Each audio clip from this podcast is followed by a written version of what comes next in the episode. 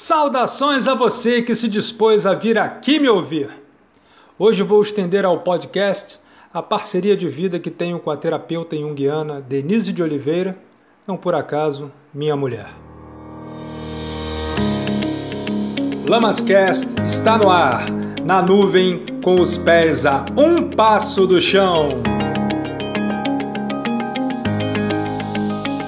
Denise publicou outro dia no Instagram a frase pensamento: Sofrer é mais fácil do que resolver.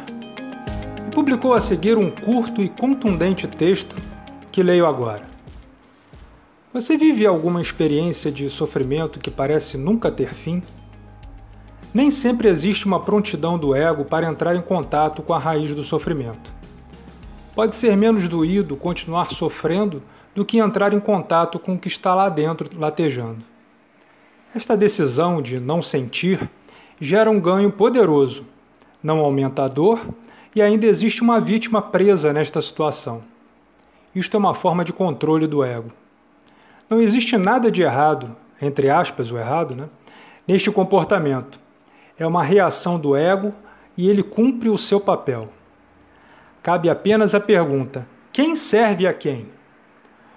Ou sou o que o ego diz e fico no jogo da mente totalmente identificada com o sofrimento, ou me torno a observadora silenciosa e assumo a minha vida jogando consciente.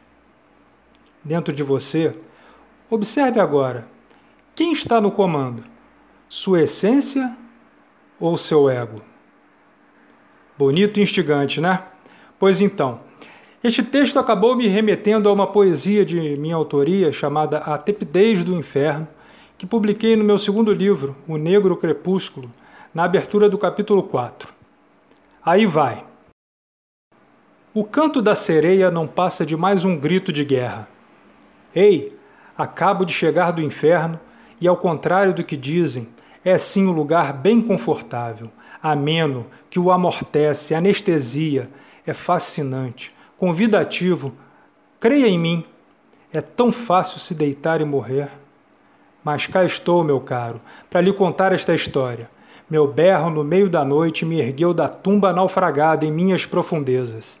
Agora posso dizer-lhe que nunca mais verá outro ser igual. Eis aqui um extraordinário. Quem não acreditar nisso, que se deixe encantar com a tepidez do inferno. É isso aí, minha gente. Até!